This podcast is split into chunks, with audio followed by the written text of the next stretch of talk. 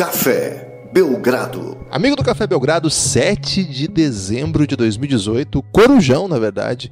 Esse podcast está sendo gravado na madrugada para cumprir a promessa de três podcasts semanais, uma vez que aqui é promessa, aqui é trabalho. Eu, Guilherme Tadeu, e comigo Lucas Nepomuceno. Bem-vindo ao Corujão do Belgradão, Lucas, tudo bem? Olá, Guilherme. Olá, amigo do Café Belgrado. Não sei se eu devo falar baixo, não sei a hora que o nosso ouvinte está escutando esse podcast. Mas a minha família toda tá dormindo aqui. Tenho duas filhas pequenas, Guilherme. Não tô afim de acordar elas, não. Então vou manter minha voz aqui num volume é, sedutor. Eu tô nessa também. Minha esposa tá dormindo já faz um tempo, inclusive. Eu estou aqui com uma voz grave, tentando assim parecer é, relativamente sóbrio. Embora já tenha dormido duas vezes e acordado já, enquanto vi o seu Phoenix Suns tomando um sacode impiedoso. Ô Lucas, o que, está acontecendo com o Phoenix Suns? Guilherme, é o seguinte, a gente está disputando a melhor liga de basquete do mundo com um dos piores times do mundo. então não poderia dar muito certo. Estamos desfalcados aí das nossas feras. É, mas faz. Muitas, né? É, o Devin Booker e o TJ Warren aí, que são dois. Luca Doncic, é, Jason Tatum, o que mais? É, Guilherme, tá muito tarde para você abrir essas feridas, meu amigo. Vamos focar no futuro. O futuro do Phoenix Suns é brilhante aí, que vai chegar em breve aí mais uma fera para se juntar nessa coleção de jovens talentos do Phoenix Suns e vai estar tá tudo certo. É isso mesmo. Antes de a gente entrar propriamente no assunto, o Lucas, mais uma vez, inovou aí, trazendo um novo conceito. É um, é um quadro, Lucas, que você vai trazer? O que, que, é? Eu não vou explicar agora não, Guilherme, porque na hora eu vou ter que te explicar de novo. Então vou deixar para explicar de uma vez só. então tá. Antes a gente vai pedir o seu apoio, cafébelgrado.com.br. Lucas, enquanto a gente se preparava para esse podcast e organizava o nosso horário, a gente chegou ao centésimo vigésimo apoiador. É, então queria mandar um abraço mesmo para todo mundo que está apoiando a gente. A meta aí, meta 3, que vai ser o Biograflix, cada dia mais perto. Lucas, estou muito empolgado com essa possibilidade, estou ansioso, inclusive. É, tem muito trabalho para ser feito, mas estou muito assim emocionado. Eu já usei essa palavra algumas vezes nessa semana, mas não tem como não repeti-la. Estou comovido com a aceitação que a comunidade do basquete, com a, com a podosfera, vamos falar assim, que nos recebeu. Olha, de todo mundo, muito obrigado mesmo. É, a gente sabe que o pessoal está gostando muito do reinado e é muito por isso que está chegando agora com essa necessidade aí do apoio para poder ter acesso aos podcasts exclusivos, mas também com apoio aí para esse projeto continuar crescendo. Então, se você puder nos ajudar com 9 ou com 20 reais, são duas plataformas possíveis. Hoje os apoiadores de 20 reais, inclusive, vão ter espaço aqui. A gente está tentando organizar um jeito de todo episódio a gente ter alguma participação aí dos apoiadores de 20 reais com áudios fazendo perguntas. Hoje vai ter já. Você, se é apoiador de 20 reais, fique atento lá no lugar que tem que mandar para mandar. Os que mandaram e não tiverem a, resposta hoje vão vir no próximo programa. A gente está ainda estruturando aí como é que vai ser essa, essa novidade. Além disso, o grupo de apoio ao sono me ajudou muito hoje, Lucas, a ficar, vamos dizer, relativamente acordado esperando esse horário maravilhoso aí que a gente traçou para. Quase duas e meia da manhã, Guilherme, é isso? Exatamente, nós estamos gravando isso, está no segundo quarto de Houston e o Jazz que começou uma e meia. É um horário que impressionante aí para comover o Brasil mesmo, para o comprometimento do Café Belgrado. Então, nos apoie, por favor, cafébelgrado.com.br, planos de 9, planos de 20 e vale a pena, viu? Posso dizer para vocês que tem sido bem legal. E vamos seguir crescendo. A ideia é seguir crescendo. cafébelgrado.com.br. E aí, Lucas, vamos lá. Faltam oito dias, Guilherme, para sair o terceiro episódio do Reinado. Cara, vai ter primeiro jogo de LeBron James, vai ter toda aquela primeira temporada gostosa da, tempo, da carreira do LeBron James, do Carmelo Anthony, do Dwayne Wade. É, tá imperdível, viu, Guilherme? É verdade. Então, cafébelgrado.com.br. Lucas, antes de entrar propriamente no assunto do podcast. Você não já hoje, falou queria... isso hoje? cafébelgrado.com.br? Ou entrar propriamente no assunto do podcast de hoje? Ah, eu, às vezes eu sou um pouco repetitivo, mas tudo bem. É, é, é pelo bem aí da, da minha sanidade mental. Lucas, é, dois assuntos que eu queria abordar. Primeiro, na verdade são três. Primeiro, a sua aparição majestosa aí na, no NBB comentarista do NBB em loco, comentou o grande jogo aí. Foi um jogo emocionante. Eu vi que você ficou comovido com alguns lances lá do basquete cearense, a vitória contra o, contra o Brasília. Falei com o Marcel hoje, ficou super feliz aí com, com a aceitação.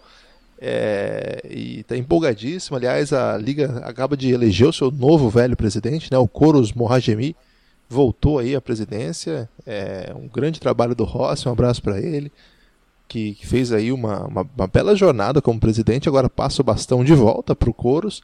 Vamos torcer para o Coros também fazer um bom trabalho como fez na primeira gestão. Uma liga que tem crescido. Claro que tem muita coisa ainda para percorrer. A gente, quando tem que falar, fala o que tem de bom, o que tem de ruim. Mas ver você como comentarista, acho que é o ponto alto do NBB, viu, Lucas? eu não sei, Guilherme. Foi uma experiência muito boa para mim, gostei bastante lá, o pessoal me ajudou muito. É bacana trabalhar lá com o Guilherme Maia, a Giovana Teresina, a galera da. Por que fica nos bastidores. Agradeço a oportunidade de levar o Café Belgrado para mais lugares ainda do país. Guilherme, você está sabendo que a gente está sendo escutado por ouvintes em 22 países, Guilherme? Então, Lucas, alguns desses países aí, eu devo confessar para você que há muito tempo não pensava sobre eles. Hoje você me mandou a lista desses países e olha, eu vou dizer para você que tem alguns países aí que pelo menos desde 2003 eu não pensava neles. então, a gente chega, chegou já a 37 países, mas 22 a gente tem ouvintes que repetidamente acessam aí nossos áudios. Então, um abraço a todos vocês aí de fora do Brasil. Lógico que os brasileiros também moram no nosso coração, mas foi uma grande surpresa. É, a gente ter chegado tão longe já, Guilherme, então acredito que essa, essa aparição do Café Belgrado no NBB ontem é capaz de elevar esse número aí, Guilherme, porque o basquete brasileiro está na boca do mundo. É. aí vai depender do seu conceito de boca e seu conceito de mundo, né? Eu não falei que estão falando bem, não, Guilherme. É. O Lucas, é, para listar alguns dos países que mais nos ouvem aí, eu vou colocar Vou colocar primeiro o top 10, né? Além do Brasil, Estados Unidos, Suécia, Portugal, Panamá, Canadá. Panamá eu achei maravilhoso. A gente tem uma, uma massa de ouvintes do Panamá que eu fiquei até confuso, hein? Será que, será que são robôs aí? Que no, no Panamá tem algum. O pessoal que nos ouve do Panamá e manda mensagem. É, Canadá, Itália, Bélgica, Argentina e Suíça. Suíça, muitos ouvintes, né? Na Espanha e na Holanda também. Agora, é, agora os países menos. É, comuns, digamos assim, no cotidiano nosso, que também nos ouvem: Taiwan, Indonésia, Marrocos, Arábia Saudita, Polônia, temos um ouvinte em Angola. Uma pena que seja só um, né? Eu achei que teria mais, porque é um país lusófono. Tem, temos aí uma barreira para cumprir aí, que é chegar no povo angolano. É, Tailândia, eu estudei uma vez com um tailandês, Lucas. Eu tive um intercambista tailandês na minha turma e o nome dele era Pé. Será que é ele que está escutando? Pode ser ele. Escreve P-A-E o nome dele, mas é pé. Enquanto eu falava sobre o pé, um amigo tailandês, que na verdade não tenho a menor ideia do que aconteceu com ele, ele eh, passava aqui na, na TV a expulsão do Gobert, um replay da expulsão. O Gobert foi expulso com dois minutos de jogo. É, essa informação é muito quente, viu, Lucas? O ouvinte que vai acordar hoje vai, vai, vai ouvir o nosso podcast e talvez não saiba disso. Espero que todos os ouvintes acordem hoje, Guilherme. Estou na torcida. Ô Lucas, é, além desse tema aí que, que você já falou do, do NBB, tem outro tema que eu queria abordar, que é a nossa canção Tancar com Certeza, que nossa. Que sucesso, cara. Olha, quando eu vim pra, pra gravação, a última vez que eu olhei, tinha mais de 16 mil visualizações. 16 mil visualizações desse clássico, né? Tancar com certeza. E aqui eu Fora quero fazer. que chegamos na grande mídia também, né, Guilherme? Chegamos na grande mídia hoje no ESPN Countdown. É Countdown. Não sei como é que fala. É o programa Countdown. Countdown. É um nome que você tem que abrir a boca duas vezes para falar o inglês. Essa, esse, esse tipo de pronúncia desnecessária, eu fico um pouco irritado. Chama do programa da Lana, então. Isso, lá no programa da Lana, que o Marquinho produz também. Um abraço pro Marquinho, um abraço pra Lana. É, tava o rapaz do Fresno lá também nesse programa, mas ele não comentou a nossa música, viu, Lucas? Ele só comentou o tema, mas ele não chegou a comentar. E aí eu até pensei em fazer uma piada sobre o fato dele estar tá um pouco, é, vamos dizer assim, intimidado, né? Pelo talento do, do Café Belgrado como compositor, mas aí eu pensei que esse é o tipo de banda que a gente não pode fazer essa piada, porque talvez as pessoas levem a sério o que a gente está falando. Se fosse uma banda boa, assim tal, a gente falasse, fizesse essa piada. Que isso, cara. Você gosta Tem muito Fresno? ouvinte aí que deve gostar do Fresno. Não sei, mas você pode estar ofendendo algum Não, mas o cara manja de basquete. É legal, assim. É um cara que gosta de basquete. Então eu prefiro não fazer essa piada, beleza? É, muito bem. Você foi bem cauteloso nessa. É, eu tenho evoluído com a idade aí, é, colocado cautela.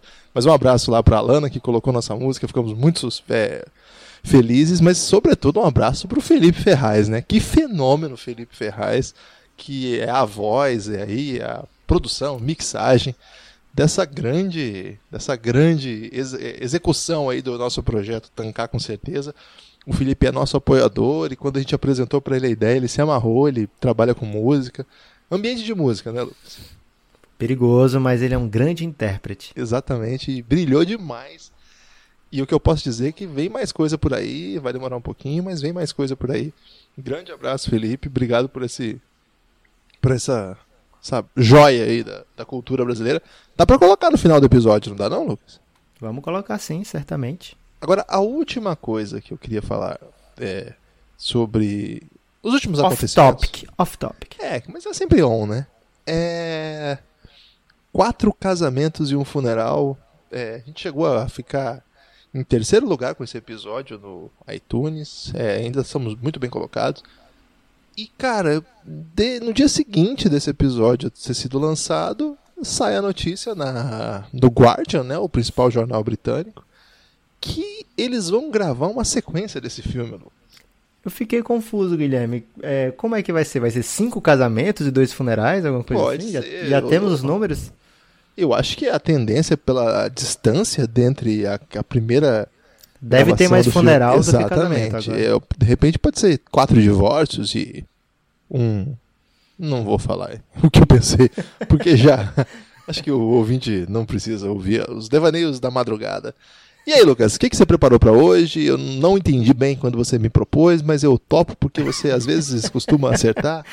É, então, vamos lá. Guilherme, eu fiquei surpreso quando você não pegou a referência, quando eu falei que hoje o episódio seria sobre é, Snakes and Ladders. Então você não entendeu o que era isso. Eu traduzi para o nosso jogo brasileiro é, Serpentes e Escadas. Mesmo assim você não entendeu. Eu te mandei uma foto de um tabuleiro de serpentes e escadas e mesmo assim você não entendeu. Isso aí é então... é daquele joguinho de carta lá, RPG? Não, cara. O, o Snakes and Ladders. Esse negócio é de RPG aí já, já andou virando assunto lá no nosso grupo de apoio ao sono, né? E Mas porque, esse jogo. O que teve o um efeito reverso, porque quando começa esse assunto eu fico com muito sono. Snakes and Ladders é um jogo muito básico. É, normalmente são números de 1 a 100 em um tabuleiro.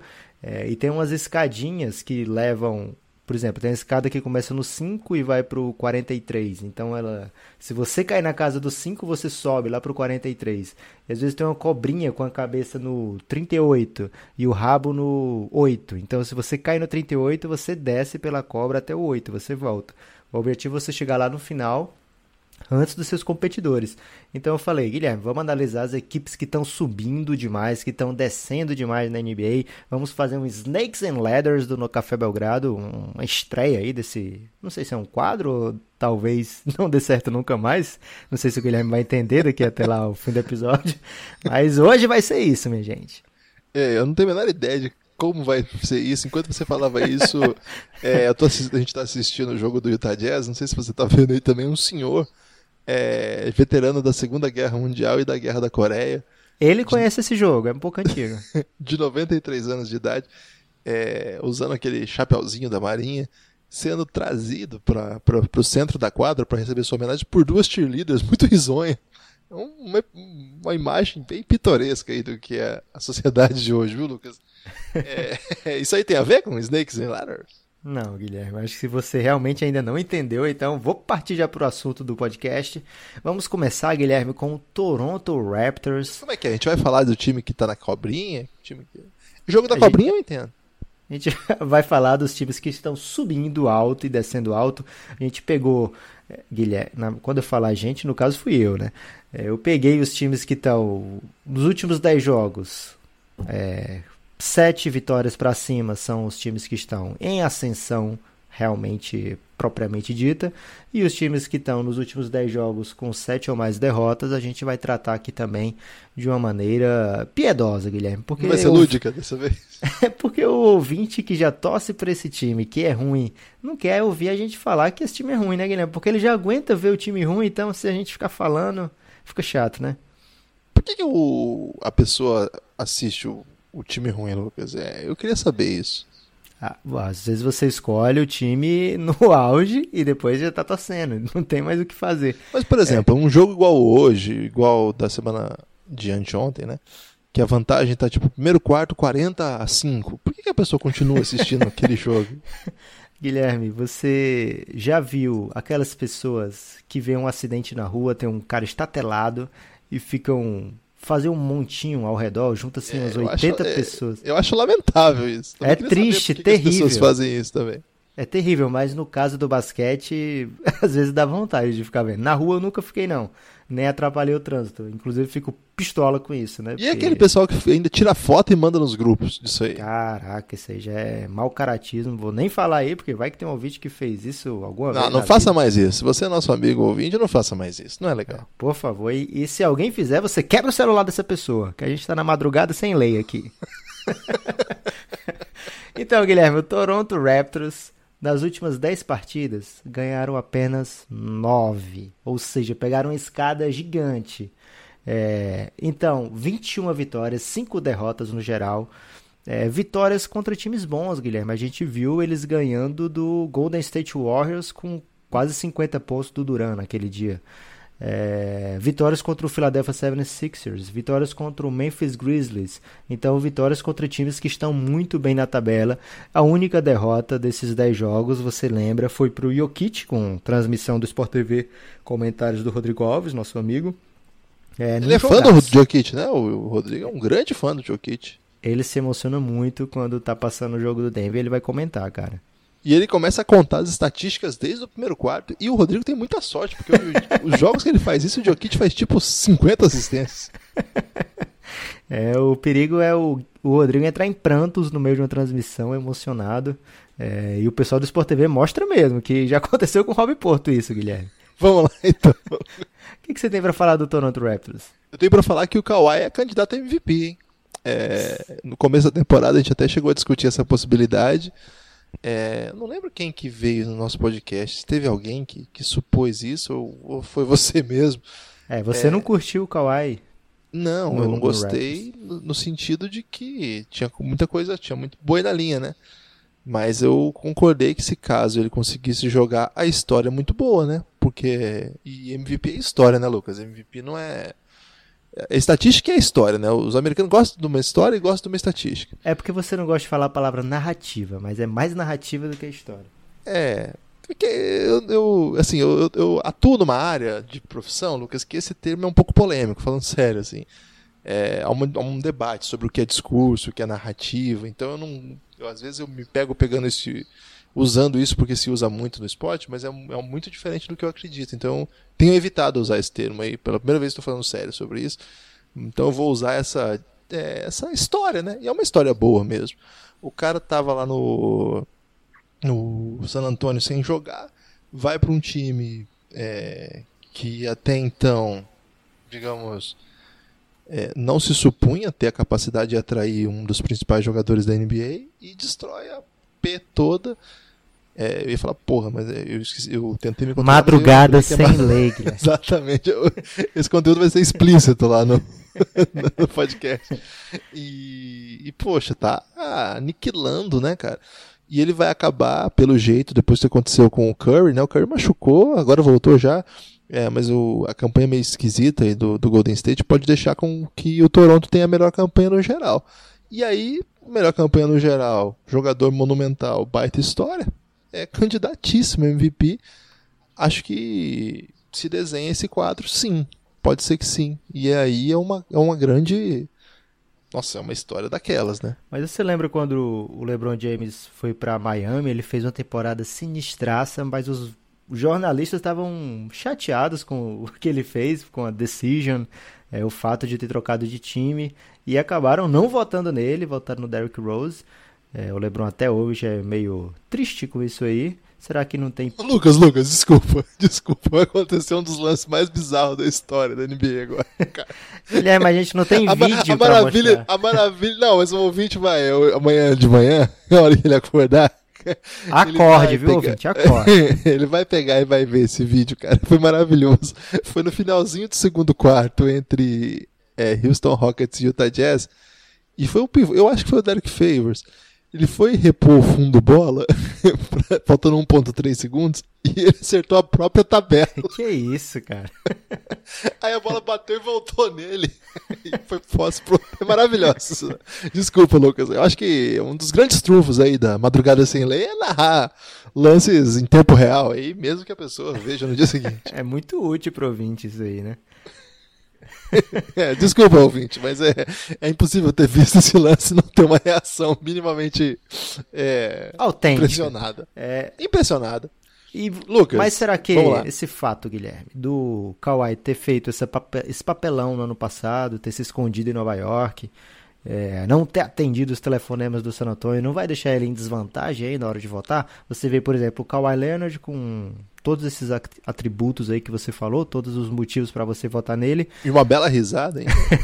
Mas do outro lado, por exemplo, o Grego, que um menino bom, que tá lá naquele lugar chamado Milwaukee Bucks que você pode dar a maior enterrada do mundo e a galera fala, é, que legal, bacana, fica sentadinho lá, é, pessoal morto pra caramba. Vou dizer morto pra caralho, né, Guilherme? Porque hoje é sem lei aqui.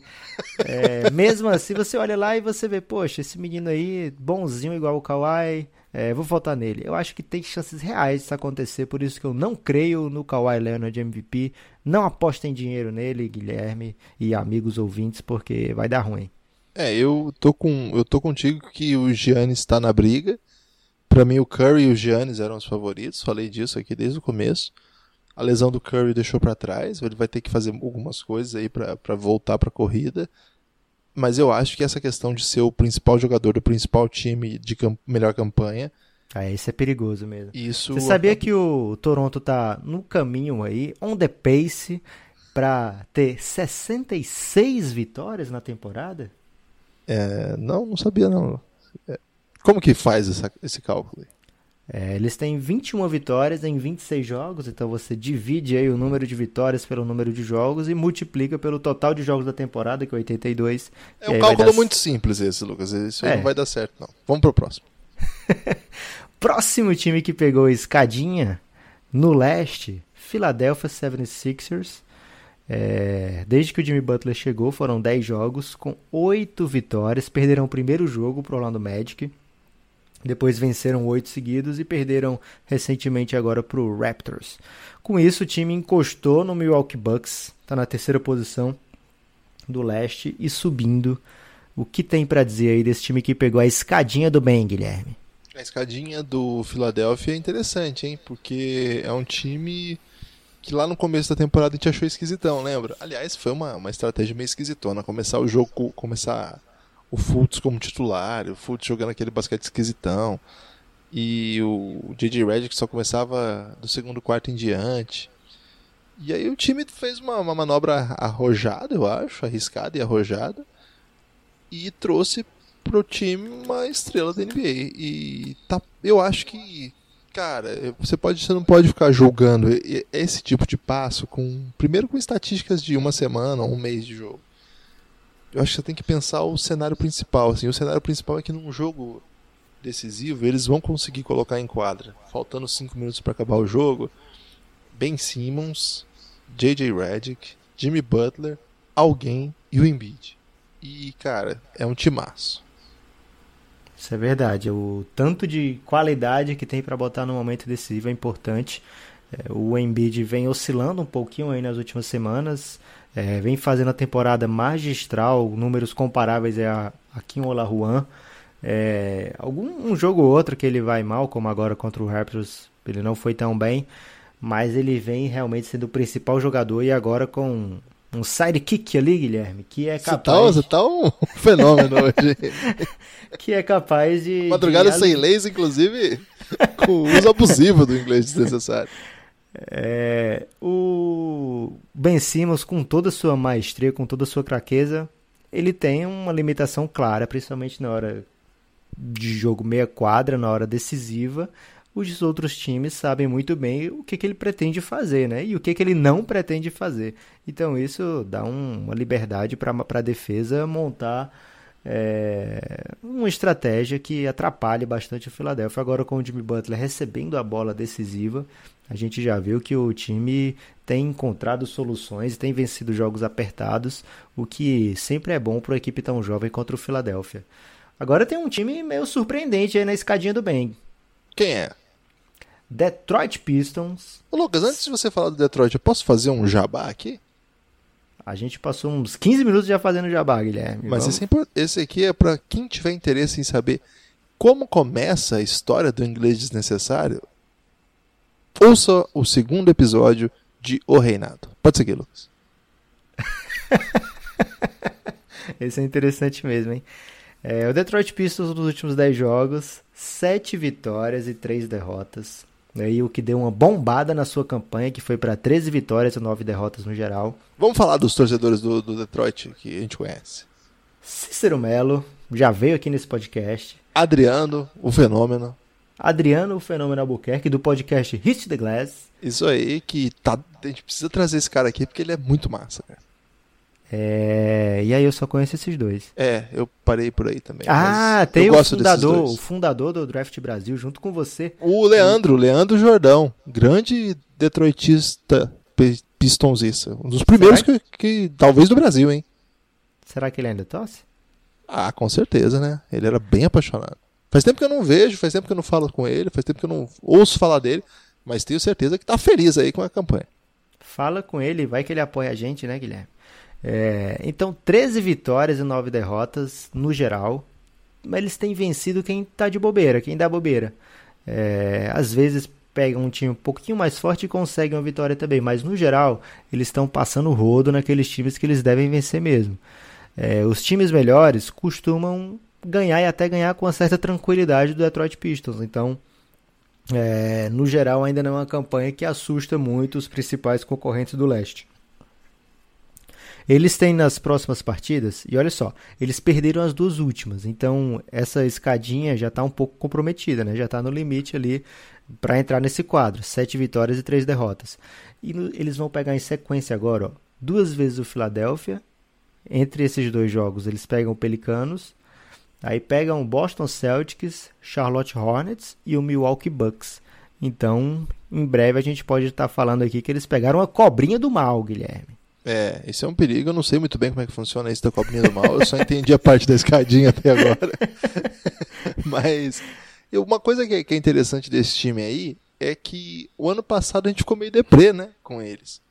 Porque havia um, uma ilusão, sei lá, um sonho, é, que era possível, de algum modo, com aquela contratação do Blake na reta final de temporada, dar um, um sprint e conseguir um lugarzinho nos playoffs, conseguir fazer alguma alguma graça, né? E na real não rolou, né? Eles trocaram de técnico e será que esse cara é bom técnico, Lucas? Parece que sim, porque o time tá com a campanha Dwayne boa. Casey. Desculpa não falar, mas esse cara é desrespeitoso. Atual técnico cara, do ano. É isso que eu ia dizer. Esse cara aí ganhou premiado técnico do que estava no Toronto, fez ótimas campanhas por lá.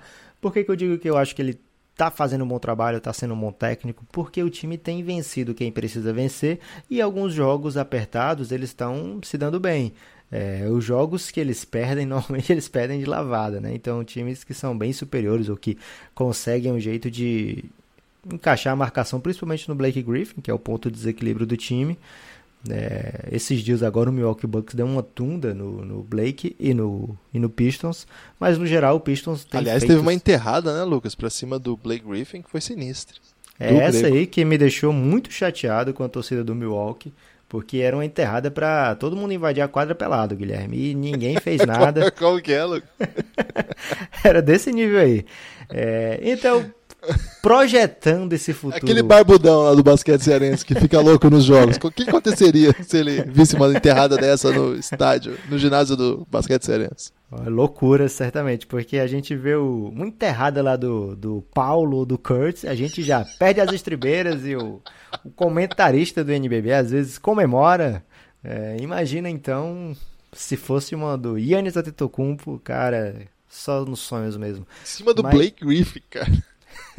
e foi de um desrespeito, cara, que ele saiu empurrando o Blake e de repente enterrou na cara dele e ainda deu uma sarrada no ar no Blake Griffin. Foi, foi feio o negócio. Sarrado no ar. o, o Yannis, aliás, ele foi episódio de uma polêmica curiosa aí com a enterrada que ele sofreu. Não foi bem uma enterrada na cabeça, né? É porque ele veio por trás. O, Ezonia nem sabia que estava enterrado na cabeça do Yannis, né? Aí o que aconteceu? O Rezon já deu uma enterrada, assim, até que legalzinha, mas o Yannis estava tentando bloqueá-lo naquele. Aquele. Como é que é o nome do play? É, o Chase necessário. down block. Exatamente, Chase Down Block. Que, que ficou famoso aí com o LeBron James, né, Lucas? É o grande. Block by James! É. E o que aconteceu? O Yannis tropeçou no meio desse movimento aí, e na saída o Rezon já fez com o Yannis o que o Iverson fez com o Lue, né, cara?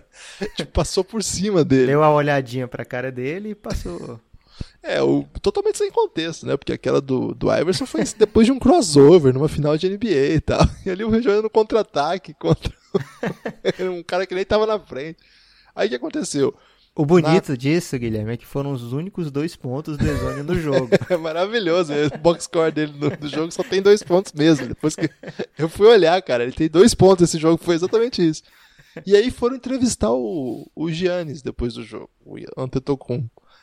E aí ele falou o seguinte, Lucas, eu queria até que você emprestasse aí sua notória e admirável e É bom lembrar que ele falou isso na madrugada já. é, madrugada, como é que é? Madrugada sem lei. É, perguntaram pra ele sobre esse lance e ele disse o seguinte: Sim, da próxima vez eu vou dar um, um soco no saco dele. Ficou bonito esse soco no saco, né? É, Foi isso que ele falou, não foi? Foi, mas em português deu uma sonoridade bacana. É, porque é SS, né?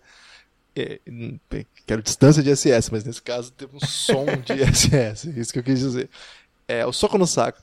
E aí eu fiquei pensando, Lucas, é, quer, quer dizer que vai ter outra enterrada dessa em cima dele? A próxima vez não que sei o que foi, não sei o que foi pior, ele projetar, levar uma enterrada dessa, ou já pensar e dar um soco no saco do rapaz, é, que um rapaz que só faz dois pontos, né? Então, talvez ele precise muito do saco dele aí pro, pro resto da vida, que ele não vai, não vai ter ponto pra contar assim pra galera, vai precisar tá inteiro, Guilherme. E o Yannis, um soco dele, ele tá forte, viu, cara? Vamos pra próxima escada do bem. Não tem mais escada do bem no leste. Sobrou só a cobrinha do mal, Guilherme. Agora você vai conhecer o conceito da cobrinha do mal. Acho que você ainda não entendeu no jogo como é. Mas é o seguinte: é, você tá lá em cima. Tem no Android isso aí, Lucas? Não, cara, é um jogo de tabuleiro que joga com dado, Guilherme. Você joga o dado, aí você vai andando as casinhas, aí se for uma escadinha você sobe, se for uma cobrinha você desce. Não, não, não tem segredo, cara, esse jogo. Snakes and Ladders, pessoal, procurem aí, dê para o seu filho, pro Só seu você sobrinho. que jogou esse jogo aí, Lucas. Olha, vou, vou ficar esperando é a repercussão entre os ouvintes. É, esse jogo entrega um pouquinho a idade. E entrega também se você tinha amigos ou não. Acho que o Guilherme não tinha amigos, porque esse jogo era um jogo para você jogar com a turma toda. É, então, quem pegou a cobrinha do mal, Guilherme? Quem se deu mal no leste? A- é, mais do que todo mundo, Brooklyn Nets nos últimos 10 jogos, uma vitória apenas e 9 derrotas. Não é surpresa para ninguém que isso esteja acontecendo depois que o Carlos Laver se machuca. Campanha de 8 vitórias e agora 18 derrotas no geral. Ou seja, merda. metade das derrotas vieram agora, nessa sequência recente. É, entrou de vez na Taça Don't, né? E é um, um concorrente que me preocupa, pensando aí pelo lado do Phoenix Suns. É, e ontem, foi- acho que já é anteontem agora, né? Anteontem foi terrível. Você viu contra o Thunder como é que foi? Não vi não, Lucas. Eu confesso que quando o jogo tá meio sem graça, eu mudo, né? Diferente de você que aparentemente gosta de jogos sem graça. Eu coloquei lá porque fui dar uma moral pro Fábio Malavase, que estava no jogo vivo da semana. É, que agora tem dois jogos vivos da semana, né? Mas ontem tava rolando o de ontem, o de. Quando não é quinta-feira, ele é o comentarista. E quando é na quinta-feira, ele é o narrador e o Buga comenta. Isso. E é o Marcelo Gomes aí que narra. Grande abraço pra ele também. Pronto. Abraço pros então, três. Então foi um abraço coletivo, né? É, então. Tipo, tipo vôlei, depois de um ponto. Não, basquete pode comemorar junto também. É, não costuma acontecer aquela comemoração no basquete. né? Você tá precisando ganhar mais, Guilherme. Seu Knicks não tá deixando você ver comemorações. É, aconteceu o seguinte, eu coloquei lá para ver um pouco do, da transmissão é, e o Nets estava vencendo de forma espantosa o Oklahoma City Thunder, porque o Thunder vem sendo um dos times mais quentes da NBA, na verdade o time mais quente da NBA, né, junto com o Denver. É, e o Nets nessa, nessa draga já atual, né? Então, quando eu vi o Nets vencendo por muitos pontos, eu pensei, poxa, vou ficar por aqui porque pode rolar uma virada épica. Então, o Paul George começou a meter bola de todo canto, é, pegou fogo o menino e o Nets não encaixou nada. E depois eu vi é, várias críticas comentando que isso ali tem sido recorrente no Brooklyn Nets, fazendo sempre péssimos últimos quartos, o que é ótimo para as pretensões da Taça Doncic. É, então tá me preocupando esse Brooklyn Nets, Guilherme. Eles têm escolha dele dessa vez? Por incrível que pareça, sim, vão ter escolha sim. E ainda tem escolha de outro time para eles. Então vão ter duas escolhas de primeiro round nessa temporada, que é uma coisa incrível para as pretensões deles. E eles têm mostrado competência na hora de escolher, né? Com as poucas escolhas que tem. Então é legal isso. É, pegaram o Carlos Lavre, acho que na escolha 22. Pegaram também o Jarrett Allen, que é um pivôzão que a gente gosta muito. É, também, acho que foi 19, algo assim. É, então os caras costumam, acho que foi 18 ou 19, é, costumam mandar bem. Vamos ver agora com a escolha top 10, certamente, quem sabe até top 5. É, o Brooklyn Nets me assustando. Uma pena, porque eles vinham até com expectativa de playoff, né? Pois é, uma pena. É um time em reconstrução, é, bem complexos esses passos que eles têm dado rumo à reconstrução. A gente achava que esse ano seria um ano melhor. Mas depois da lesão do Lever ficou difícil, né? Qualquer coisa, né? Então. Eu acho que eles estão certos, viu, Lucas? Eu acho que tem que fazer isso mesmo, mostrar potencial e depois dar aquela entregada monstra. E outros times no leste pegaram a cobrinha, mas aconteceu um bug aí no jogo, porque eles já estavam lá não embaixo. Não é jogo de tabuleiro, Lucas? é, mas deu bug porque eles já estavam lá embaixo, Guilherme. Como é que pega a cobrinha do mal se já tá lá embaixo? Chicago Bulls, três vitórias nas últimas dez partidas. Mas agora voltou o Markkanen. Atlanta Hawks. Por que você tá rindo? Ele é bom, velho. Mas não vai mudar nada, cara. Atlanta Ele é Hawks... bom, hein? Ele pode dar umas vitórias aí que você não tá esperando, hein? E ajudar o Phoenix Suns. Esses dias ele fez 22 pontos, eu comemorei porque gosto muito dele. 22 ou 21, não lembro. E aí eu vi que ele tinha chutado 24 bolas, Guilherme. Então ele usou um cheat aí de chute de bolas para fazer 20 pontos. Será que ele fez aquele treino com o Kobe também, que o Tatum fez? o Kobe tem sido um grande mentor aí dessa galera, não sei não. É, o Atlanta Hawks, uma vitória nos últimos 10 jogos. E o Cavaliers, não, desculpa, o Cavaliers tem três vitórias nos últimos 10, Chicago Bulls uma nos últimos 10 e o Hawks duas. O que, que aconteceu então? Esses três times estão empatados em cinco vitórias ao todo. Uma grande campanha aí de dar orgulho para eles. É, eu só queria falar sobre o Cleveland Cavaliers, isso aí. Que o Tristan Thompson tá jogando muito, viu, Lucas? Você tem algum motivo de fantasy para falar uma coisa dessa? Não, é porque ele disse que o time seria o time a ser batido, tá cumprindo as suas expectativas, inclusive jogando bem para fazer com que a vitória deixe o time que venceu um pouco mais animado, porque ninguém quer ganhar de time muito ruim, né? É, ontem, ontem, ontem, né? Que agora a gente já tá na madrugada Não dentro. Sei, eu odeio essas pessoas, Lucas. Eu odeio essas pessoas que tipo é uma da manhã fala assim, ah, é anteontem então, né? Cara, eu tenho muita raiva dessas pessoas. Mas o, então o ouvinte tá escutando só depois de acordar, Guilherme. Ah, não, do ouvinte eu nunca tenho raiva, Lucas. Então, raiva é, de você mesmo. Para eles vai ser anteontem mesmo, então não reclame, é, porque é uma história incrível. O Cleveland Cavaliers jogou com o Golden State, mas você viu aí que a madrugada sem lei tá tomando conta da minha língua, quase não termina a frase. O Cleveland jogou contra o Golden State, que tinha Curry e Durant, quase ganhou, meu amigo. Até o terceiro quarto estava tudo equilibrado lá, o que já dá para dizer que foi mais do que nas finais, viu? Que lá acabava cedo o jogo. é verdade. É, vamos que mostra aí que talvez sem o LeBron o time tenha a chance de vencê-los em sete jogos. É, depois que saiu LeBron e Draymond Green, ficou mais equilibrado, aí, pelo menos até a metade do jogo, de um jogo em dezembro, que não vale nada pro Golden State, o Cleveland conseguiu fazer dois excelentes quartos é, o que já dá para quase pendurar a camisa de algum desses jogadores aí. é, de preferência, pendurar e não deixar eles vestirem mais, Guilherme, porque isso é um fato aí que ajudaria muito o Cleveland Cavaliers. No Oeste, vamos ver quem é que tá pegando escadinha ou você quer começar pela cobrona do mal? Não, vamos na escadinha. Gostei desse negócio. Escadinha do bem. Denver Nuggets é o time mais quente da NBA, Guilherme. Sete vitórias seguidas, é, oito vitórias nos últimos dez jogos. É, tá jogando muito, hein? Vencendo, Sim. inclusive, Toronto Raptors lá em Toronto. Você viu esse jogo? Acho que passou na. Ah, eu não sei se foi no Sport TV ou na ESPN agora. Que o Jokic matou uma bola que não tava valendo mais, umas coisas mais bizarras, assim, de tipo, ele jogou pra. Foi esse cima. jogo, esse jogo que o Rodrigo tava Ah, comentando. foi do Rodrigo esse, né? Cara, como é que. Sei lá, cara. Esse cara tá numa vibe, assim, que é um negócio. Mais importante do que o jogo. Você já viu aquela foto do Jokic tetudinho na infância? Ah, é maravilhosa aquela foto, cara. Eu amo o Jokic. Então, é, esse time aí é coisa séria, né? Porque foi um time meio construído para ser coadjuvante, um time que tem boas peças ali do perímetro, alguns jovens com muito potencial. Tô gostando muito do Murray esse ano, muito mesmo. Só que o Jokic veio de um segundo round, sei lá como que os caras acharam esse cara. Eu sempre digo que o time que acha o cara no segundo round não é porque é mérito, é sorte. Porque se achasse bom, pegava no primeiro. A verdade é essa. Você acha um jogador desse nível na escolha 40, não vem falar que o seu departamento de olheiros é ótimo. Se fosse ótimo mesmo, teria dito: Meu, tem um cara com a escolha. Tem que trocar para escolher 5 para pegar é, esse cara. Porque talvez alguém viu que é 6 e vai pegar na 6. Vamos pegar esse cara na 5. Agora, o time pegar o cara da 40 que deixou 39 escolhas antes, ter a chance de perdê-lo. Então não vamos ficar glorificando também, não. É... E esse cara virou um dos melhores jogadores da NBA. All-Star, certamente. Hoje eu acho que ele seria o pivô titular. Ele tá que o Embiid tá demais também, né? No, no All-NBA, é, a seleção da NBA.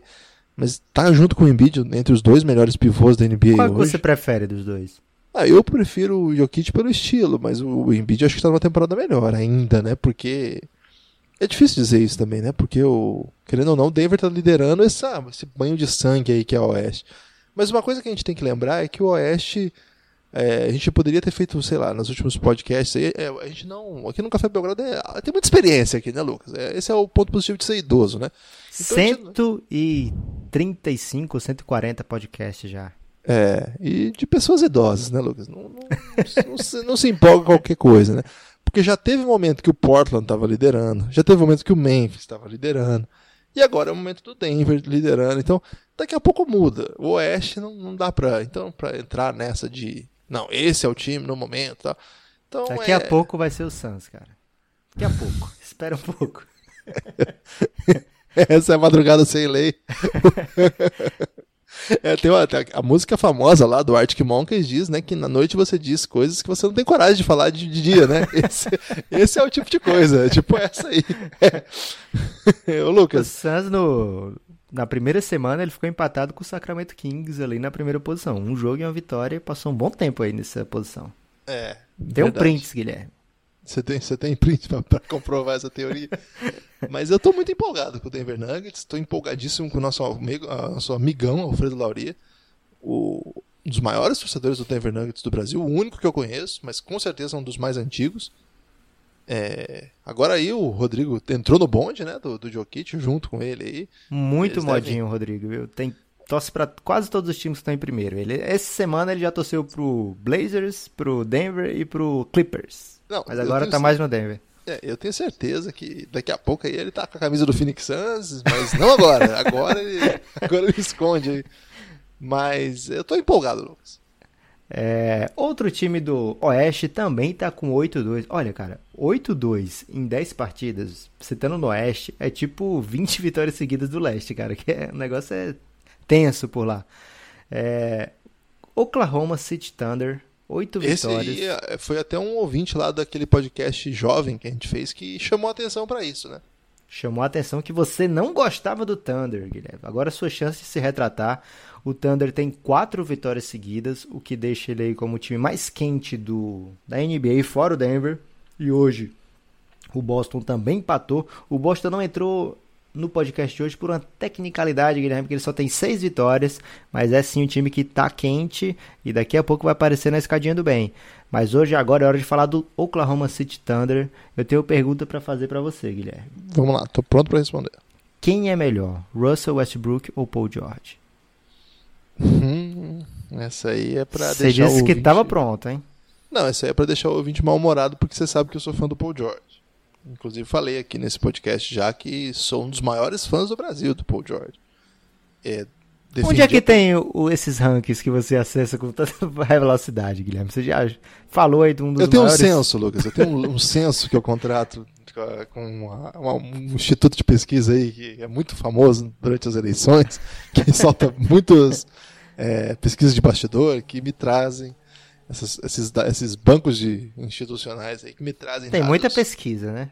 Tô muita percebendo. pesquisa. Você inclusive está em terceiro entre os mais importantes torcedores do Santos do Brasil, tá? Opa, tô bem. Tá, tá bem, tá bem. De repente, até o final da temporada, você assume aí o segundo lugar. Fazendo um crossover aí de torcedores do Suns e do basquete cearense, eu tô entre os dois. É, parece que tá disputando ali em cima. Lucas, é, então eu não sei. Eu acho que o Paul George é mais completo. Acho que o Russell Westbrook, o, o Russell é mais é, imponente. Se eu tivesse que começar uma franquia, começaria pelo Russell Westbrook. Se eu quisesse ser campeão. Caramba, E- você e tivesse um projeto. muro pra caralho nessa, cara. Não, se eu, deixa eu dar a resposta. Se eu precisasse começar uma franquia e eu não tenho nada, eu vou de Westbrook. Se eu tivesse um time bem moldado e quisesse ser campeão, eu iria de Paul George. Acho que o Paul George pode ser o melhor jogador de, um time campeão se o time for bom. Acho que o Westbrook não pode ser o melhor jogador de um time campeão se o resto do elenco não for com outras estrelas do seu nível. Eu nunca Dito- te vi tão em cima de um muro, Guilherme. Você ficou nervoso porque o pessoal do Thunder já pega no seu pé porque você não gosta do time. Não, não é isso. É porque eu sou fã do Westbrook sem gostar do estilo de jogo dele. Então ele dá. Lucas, você tá muito Fox Sports. O pessoal da, da, é madrugada sem lei. Benja- Sabe o Benjamin Bach? O pessoal lá, eu não sei o nome desse programa.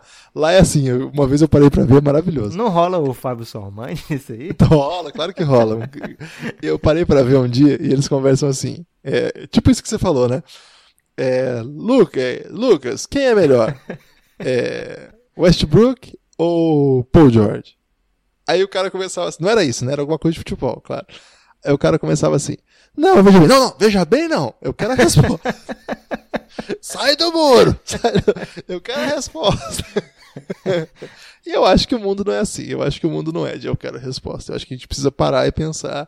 Tudo tem situações, tudo tem nuances, tudo tem contradições.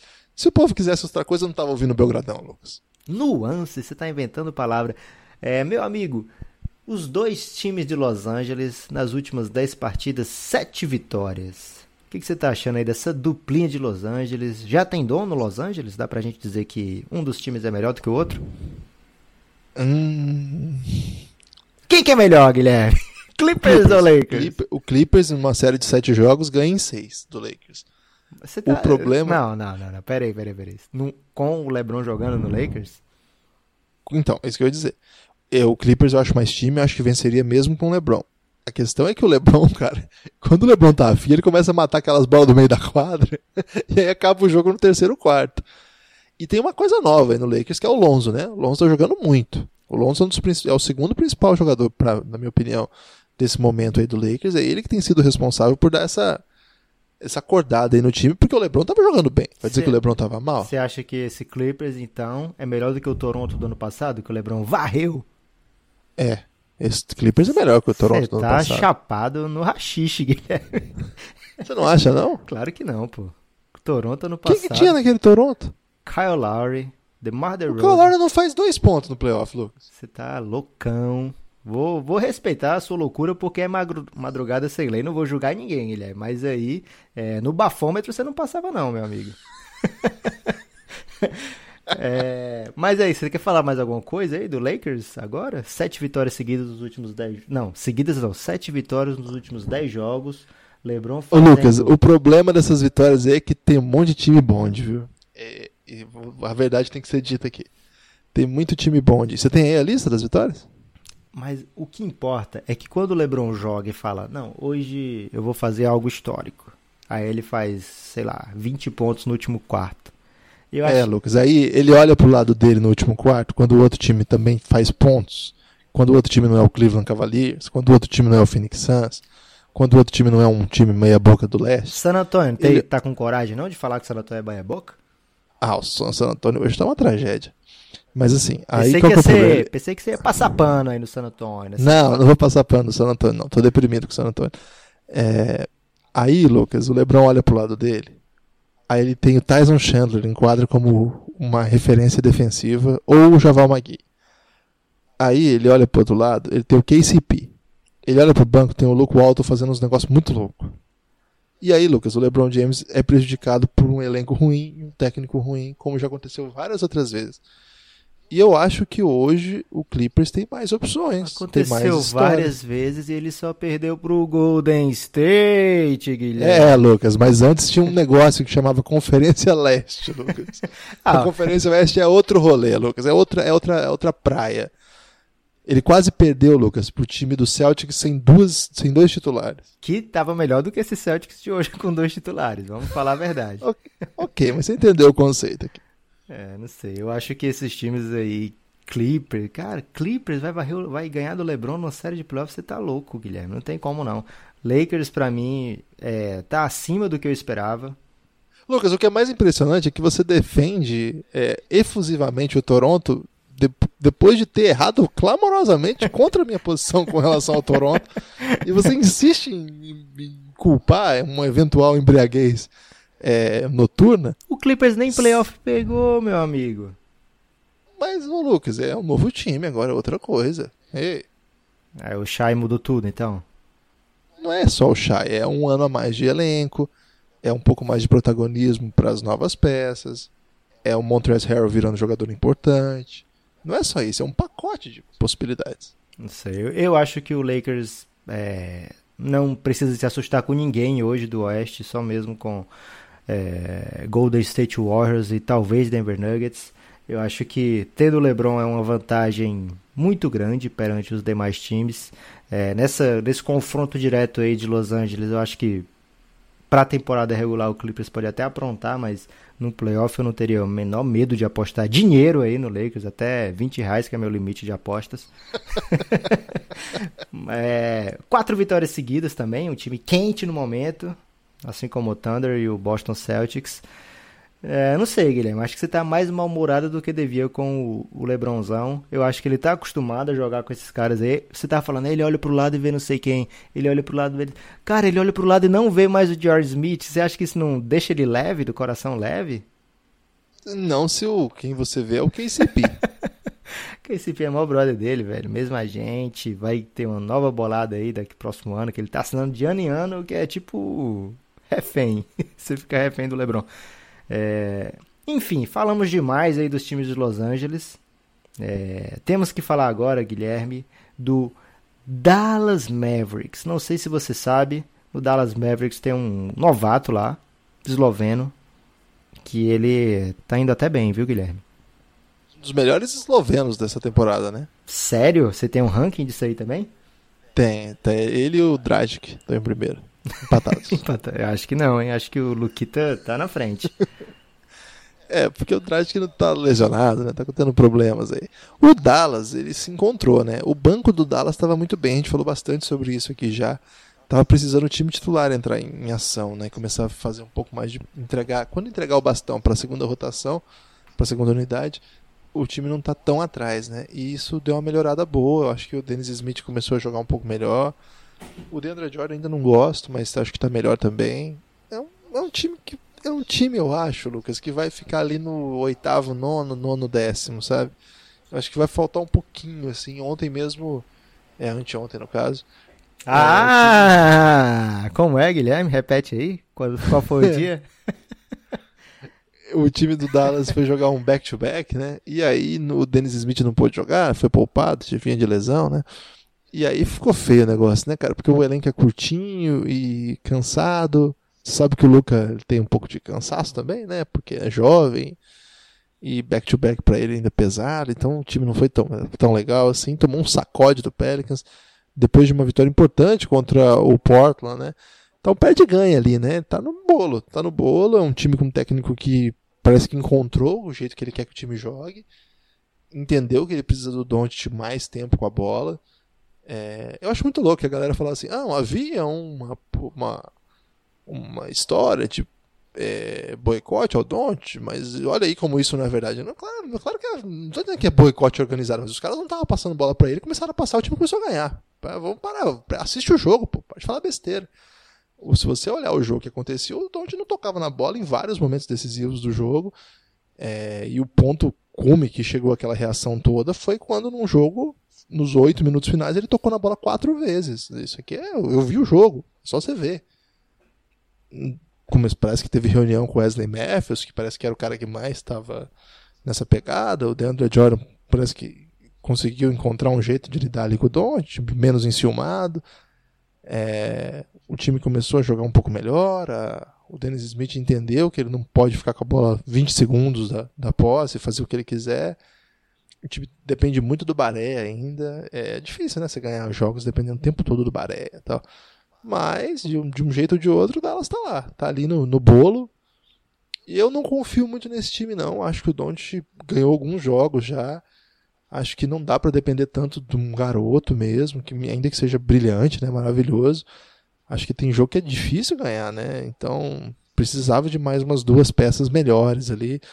Acho que quando o Harrison Barnes e o Dennis Smith jogam bem, o time fica muito legal mas não é comum que eles façam boas partidas. O Harrison Barnes é bem, bem confiável, eu acho, nesse papel de terceiro ou quarto jogador. O Dennis Smith eu não acho muito confiável no papel de ser segundo melhor jogador de um time bom, não. É, não sei se é verdade, pode ser lenda urbana, mas dizem que o Doncic resolveu esse problema de ciúme aí, chamando todo mundo para uma lasanhada na casa dele. É, não sei se é verdade, então não vou dar certeza aqui pro ouvinte. Temos que falar rapidinho aqui, Guilherme, do Portland Trail Blazers. Por que rápido? Porque tá. Escadinha ou cobrinha? Então, tá quase acabando o jogo. E aí, se acabar o jogo, eles não vão ficar mais na, esca... na cobrinha, cobrinha do mal. Então vamos falar logo antes que acabe o jogo. Porque eles... Vai contar o placar. Tem chance deles perderem? Não, não interessa. Só conta a derrota ou a vitória quando acaba. Então, sete derrotas nos últimos dez jogos. O Portland, como a gente comentou, que já estava lá em cima. Mas eu acho que esse, esse é o problema. A gente tem que tratar essa vitória como não conta. Então, continua na cobrinha, Lucas. Você está dizendo que o Phoenix Suns não conta? O Phoenix Suns já ganhou do Grizzlies nessa temporada. É um time aí que já ganhou um é, jogo mas, importante. Mas estou dizendo que não conta, ainda assim. é, então, não conta. Então, mais fácil ainda pra gente, porque o Portland com sete derrotas aí nos últimos dez jogos e algumas derrotas doídas em casa, né, onde ele costumava não perder tanto. É, adversários diretos, adversários que ele deveria vencer. É, perdeu o jogo aí para o Dallas, como você lembrou. Outros jogos até para a Conferência Leste ele está perdendo. É, então, Blazers, que começou bem na temporada, agora dando uma patinada. Você vê como um time candidato a fazer algum movimento brusco durante a temporada? O time começou mal, depois começou a ficar bom e agora tá ruim de novo, né? É um time que sintetiza bem o perde-ganha que é o Oeste, eu acho. Eu acho que tá no bolo, Lucas. Não é um time que vai empolgar ninguém. Cara, o Utah tá metendo 30 pontos no Houston. Minha nossa. Eu acho que não é um time que vai, vai empolgar, mas se por acaso continuar alguns times não emplacando, né? De repente eles vão achando seu espaço ali. Mas eu não vejo nenhum movimento brusco, não. Você vê? O que, que eles vão fazer, cara? Tá, tem sempre a possibilidade de agora vai sair a troca do CJ McCollum. Ou... Ah, eu acho que não vai acontecer isso. Porque isso, pô, faz uns três anos que a gente ouve esse papo. É, não sei, eu fico esperando aí o Blazers se mexer, porque tá numa situação, acho que desconfortável ali, né? Do, naquele. No meio do limbo da NBA, eu acho que é onde ninguém quer ficar.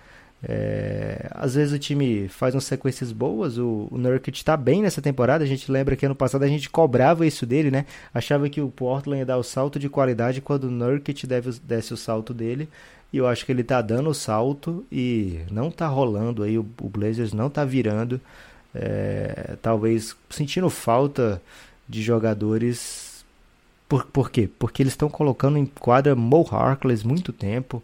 É, é, Myers Leonard. Jogos, né? Myers Leonard, muito tempo também. É... Stauskas. Stauskas já virou piada de novo? Que você estava elogiando ele um dia desse. É, mas não dá, né?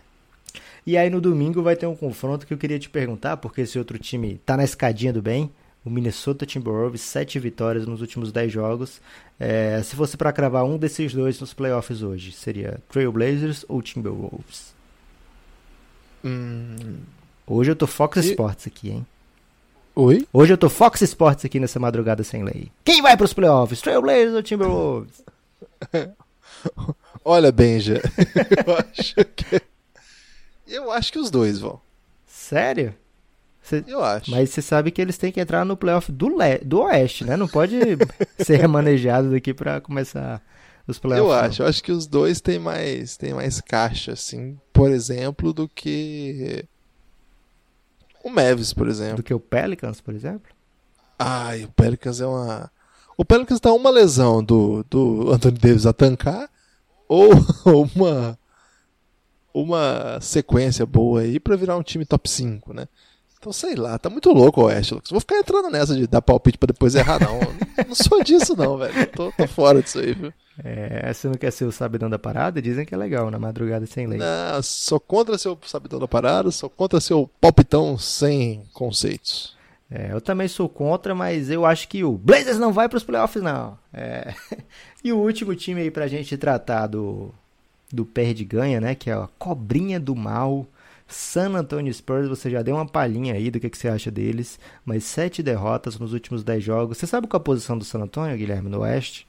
Não tenho a menor ideia. Penúltimo lugar, tá à frente só do Phoenix Suns. Que momento dessa rivalidade, hein?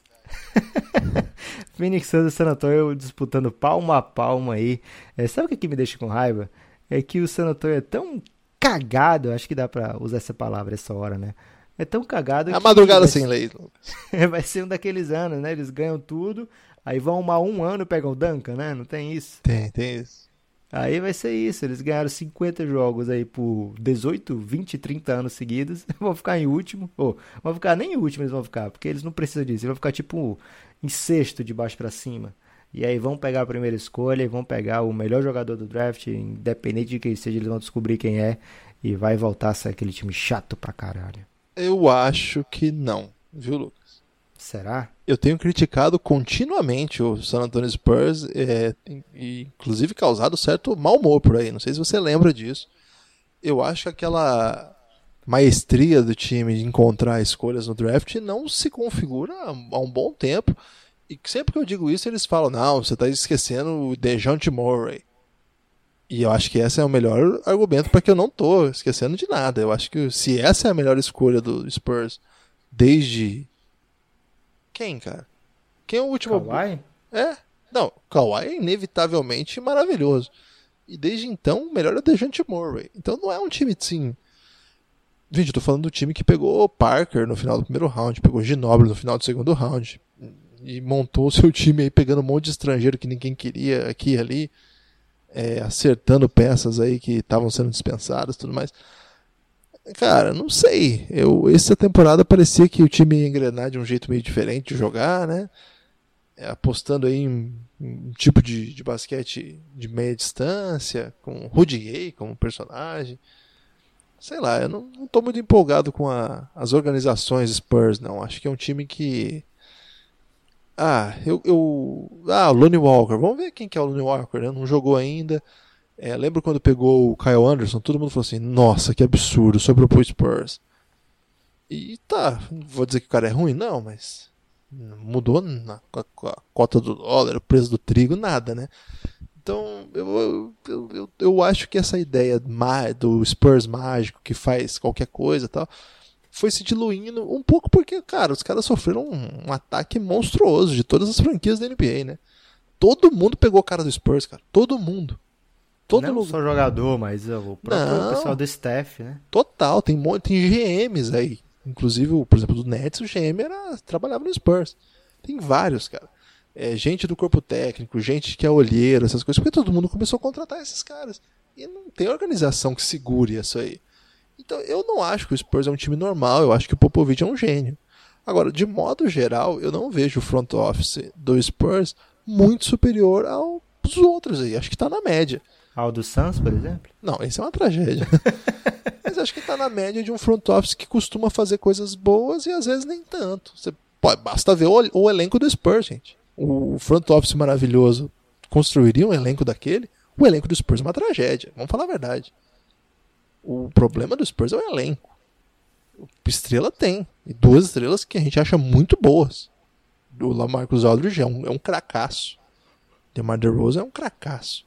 Os caras tiveram o azar de perder um, um titular na armação e é muito difícil é, repor. Um cara que tinha potencial e para esse ano tá fazendo a melhor temporada da carreira. Cara, acabou o time. Aí o resto é Rudy Gay, Brin Forbes, Pat Mills, Pat Mills ganhando horrores. O menino lá da. que mata a bola, como é o nome dele? Da Letônia. o David Bertan. É, que o pessoal ficou bravo quando eu critiquei o salário também. eu costumo criticar o que o Spurs faz porque eu acho que tem certa. A gente tem que desmistificar algumas coisas. E eu acho que o, esse, esse elenco montado é muito ruim. Ontem eu, eu até postei no Twitter o, o elenco, os minutos, tal, como é que tava o time, e falava, gente, não vai dar. Não tem como. O pop é mágico, mas tem tudo tem limite. Madrugada sem lei com um grande rant aí do Guilherme para cima do San Antonio Spurs. É, Guilherme, tem um time aí que tá com uma vitória nos últimos nove nos últimos dez jogos, que é o Suns, mas esse também não tem cobrinha para lugar nenhum. É o último lugar da NBA. É o, o... pântano, né, Lu? É, tá triste aí o futuro do Phoenix Suns, dá para dizer que é, tem um vídeo do Nepopop, Guilherme, não sei se você viu, no canal do Live College BR. Se você não assistiu ainda, procura aí no YouTube. Vi, Lucas, eu... tá, você tá muito bonito nesse vídeo, viu, eu falo aí com um pouco de profundidade sobre o Phoenix Suns. Eu não tô com é, saúde para falar dois dias seguidos sobre esse assunto, não, Guilherme. Então vou parar por aqui, porque tá na hora da pergunta do amigo internauta. Exatamente, os apoiadores podem mandar perguntas em áudio para o Café Belgrado. Essa é uma grande novidade aí desse projeto. Agora, apoiadores de 20 reais podem mandar participar do podcast. Além lá do grupo de apoio ao sono na madrugadas da, do Instagram. Instagram não, como é que chama? Telegram, Guilherme. Isso, além desse grupo maravilhoso, é, tem também, claro, essa, esse grande projeto aí de mandar perguntas ao vivo, ter sua voz aqui no podcast. A gente já vai começar. Tá preparado aí? Vamos lá. Não ouvi nenhuma pergunta com antecedência que é para deixar aquele clima de mistério. É, eu também não. Vamos lá. Fala, Nepopop. Fala, Guilherme. Queria saber o que vocês acham do Zion Williamson. Se esse hype todo dele faz sentido, ou se é mais um hype pelo atleticismo dele, se não faz tanto sentido como um, um jogador para NBA. Abraço, valeu. Isso aí foi o Leonardo Galassi, Lucas. Ele não falou o nome dele, não, mas tá aí, eu falei. Ele é aquele cara que te ensinou tudo sobre algoritmos e logaritmos? Exatamente. Baita cara, hein? O que, que, você acha do Zion Williamson? Hum, eu acho que eu quero ver um pouco mais para falar sobre ele. Mas você não já vê um vídeo de dois minutos sobre ele? é, mas isso aí só servia para 2003, Lucas. Agora tem que ver um pouco mais. É, o pessoal da Live College BR é muito fã dele, né? Então, cara, é, quando o cara aparece com muito hype, assim, sempre chama atenção. É, no caso, muitas vezes é para eu falar logo que não presta. esse cara aí não é tudo que estão falando, não. No caso dele, eu dei uma empolgadinha, Guilherme. A gente comentou lá, perguntaram pra gente qual era o melhor novato na NCAA. Você escolheu o RJ Barrett, eu escolhi o Zion Williamson, porque a gente não conhecia bem nenhum dos dois, então a gente vai pelo. Quer dizer, você até conhecia. O, o Barrett eu conheço bem, é, o Zion Mas você bem. sabe que eu, nessa época aí, eu não assisto nada de ninguém, porque eu gosto de tomar minhas impressões quando eles chegam na NBA. Mas quando o hype é grande demais, a gente vai atrás de alguma coisa e eu dei uma empolgada com o Zion. Acho que o Phoenix Suns pode sim ficar tranquilo que se esse menino vier aí, é de três títulos para lá. É, eu tenho muita preocupação, mas não quero parecer hater. Quem, quem mais mandou pergunta? Ah, sim, um abraço pro Leonardo, ele sempre participa lá no grupo de apoio contra o sono. É, o cara, ele foi o primeiro a ouvir o segundo episódio do Reinado. Você sabia disso? Ele foi o nosso beta tester. Olha aí, então você que quer ser um apoiador aí do Belgradão, se você apoiar o plano 20 reais, você pode correr o risco de ser um, um cobaia aí do Lucas Nepomuceno nos experimentos da madrugada. Vamos lá agora, mais uma. Fala Lucas, fala Guilherme, aqui é o João, apoiador insider. Queria saber esse ano aí até onde o Jokic pode levar o Nuggets e se eles têm forças para disputa de mando de quadra nos playoffs. E também, eventualmente, se Jokic, em um curto espaço de tempo, poderia disputar um MVP. Um abraço. Tchau. Eu acho É, que. esse é o João Ávila, não é o João Ávila não, tá bom? Enganou a gente por muito tempo. É, eu acho que se você tá na liderança do Oeste, seu time tá na liderança do Oeste ao final de uma temporada, você tem tudo, e você é o craque do time, obviamente, você tem grandes chances de ser considerado um candidato fortíssimo a MVP. É, então, o Denver fazendo o que está fazendo, com os outros times ali, principalmente o Golden State, né? O Golden State ficando um pouquinho para trás, ter esses problemas aí de relacionamento, muita contusão nessa temporada. É, se o Denver conseguir ficar brigando pelas primeiras posições do Oeste a temporada toda e o Jokic fazer o que ele tá fazendo já, cara, fica difícil não considerar o Jokic um candidato sério a MVP, né? É, eu assino integralmente no que você falou, Lucas. Eu concordo muito e eu acho que talvez o estilo de jogo dele não encante tanto assim os observadores estadunidenses que votam. Mas porque é um cara que não é tão explosivo, é um cara que é, não vai dar aquela dunk da morte, não vai fazer uns negócios meio. Você sabia que tem, Sabe? rola uma rivalidade terrível entre jornalistas, os que preferem Embiid e os que preferem Jokic nos Estados Unidos? Não, tem isso, é. Rola um dia inteiro de indiretas entre eles lá. Eles dois vêm do mesmo draft. É, alguns defendem que um é o melhor do draft, outros defendem que é o outro. É, e aí fica essa rivalidade eterna aí entre os dois centros estrangeiros na NBA. Quem que é o terceiro pivô hoje da NBA? Terceiro pivô. Vamos supor assim que o, O, Jokic o Anthony Davis o não, é, não é pivô? É, vamos pensar cincão mesmo, tradicionalzão. Ah, terceiro, cara. Aí você me pegou, porque Gasol, de repente? o Gasol tá jogando muito, né? Depende do estilo que você quer do seu pivô, né? Tem o Steven Adams, que é um estilo totalmente diferente do, principalmente desses três, né? mas que faz uma diferença gigante também em quadra. É, acho que é difícil comparar assim quem é melhor, melhor, melhor. Acho que esses três que a gente citou, Jokic, Embiid e Marc Gasol, eu acho que são os três favoritos para ficar nos All NBA dessa temporada, se o Anthony Davis não for considerado pivô. Então vamos lá para a última pergunta de hoje. Quem mandou mais perguntas aí, é, nos próximos vai rolar agora, vai, vai ser uma tradição aí do Belgradão, reta final. Sempre trazer aí pelo menos uma, duas ou até três, como hoje, perguntas de apoiadores aqui em áudio. Você que não é, assine lá cafébelgrado.com.br. Vamos lá, Lucas, mais um.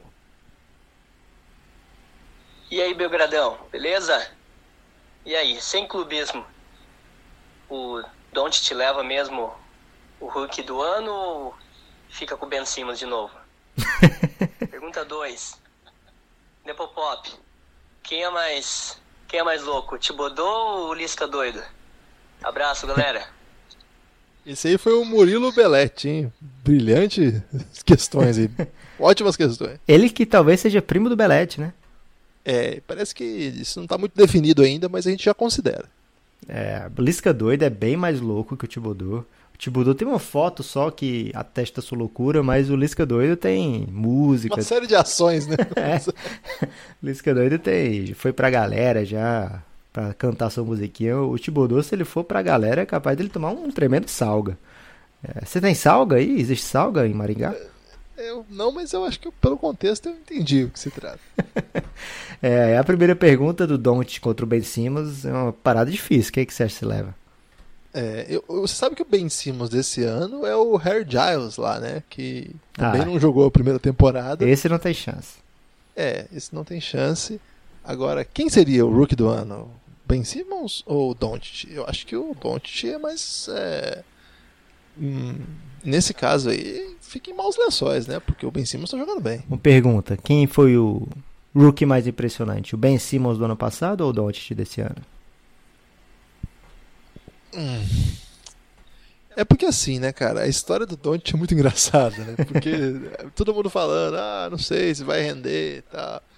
Ele é gordinho, ele gosta de fast food, ele nunca jogou nos Estados Unidos, ele Foi só um. contra... Essa pergunta foi um teste, né? Porque se eu perguntar aqui, Guilherme, sua mãe ou o Don't? Você vai dizer, ah, não sei, minha mãe eu adoro, mas o Don't, né? Eslovênia. Ah, mas você sabe que aqui o Belgradão tem um, tem- tenta olhar sempre a realidade da NBA em vários ângulos, né? Não é pra ficar dando resposta Fox Sports aqui, não. Aqui é é outro.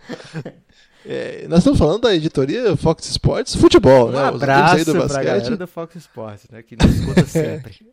que a gente gosta muito de todos eles, inclusive. É, Eu adorava gente. quando passava até o Big Tree. Você lembra essa competição que tinha lá do, lembro, claro que eu lembro. dos velhinhos idosos da NBA? lembro, claro que eu lembro. Caramba, falamos mal pra caramba do Fox Sports hoje. Então, é, mas sinceramente, assim, eu acho que o, o Doncic tem um teto maior do que o Ben Simmons. A impressão que eu tenho é essa. É, faltando um minuto pra terminar o jogo, tenho certeza que a maioria das pessoas preferiam ver a bola na mão do Doncic, porque o Ben Simmons às vezes se complica porque a quadra fica pequena pro que ele tem que fazer. E eu acho que o, que é mais impressionante, acho que o, o que é mais impressionante do Doncic é com 19 anos como ele é decisivo, né? Esse último jogo mais uma vez, duas bolas decisivas aí, penúltimo, né? O último foi meio traumático, foi meio trágico. Mas no penúltimo jogo aí contra o Portland, duas bolas decisivas nos minutos finais. É impressionante. Inclusive o ouvinte que vai ouvir agora a música do Don't vai ver que a gente meio que matou o que ele ia fazer, né? Porque tem uma parte da música que fala é, mete bola mortal, não, mete bola fatal, step back mortal. E aí no jogo seguinte, o, ao lançamento da música, ele não só mete uma bola fatal, como foi no step back mortal, vencendo a partida pro Dallas. Foi uma coisa incrível. E ainda rolou um passe bem louco ainda, né? Que foi um passe de quarterback. Ah, verdade. Ele fez todos os quesitos da música. Ô Lucas, então vamos ouvir isso aí. Forte abraço. É, espero que tenha ficado tudo certo aí nessa madrugada louca de. Madrugada sem lei. É, não sei se deu pra ouvir aí no fundo. Minha filha acordou, Guilherme. Partiu agora, coitada Clarice. É, por isso que eu tô encerrando já esse podcast. Abraço, Guilherme. Vamos colocar a música. Forte abraço.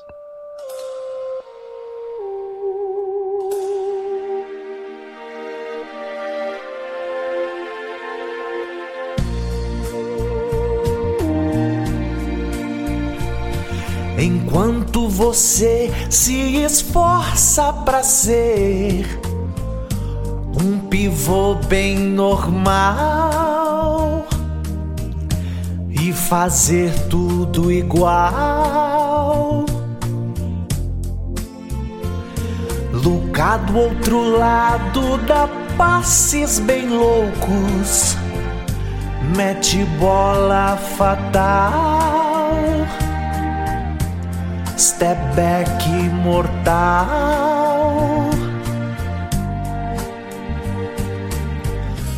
E pensar que ele foi pique 3. Como pode essa estupidez? Vou tancar. Tancar com certeza. Jogar sem defesa. Eu vou tancar. Tancar com certeza. Jogar sem defesa. Esse gordinho de Duque, olha aí. É mais fácil eu curtir. Ele nasceu aqui.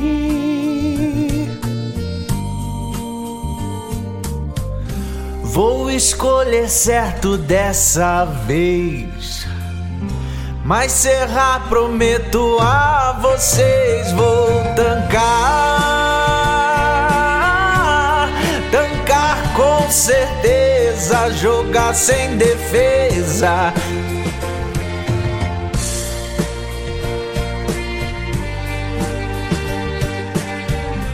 Vou escolher certo dessa vez. No segundo round, um francês vou tancar. Tancar com certeza, jogar sem defesa. Eu vou tancar. Tancar com certeza, jogar sem defesa. Eu vou tancar com certeza, jogar sem defesa, eu vou tancar.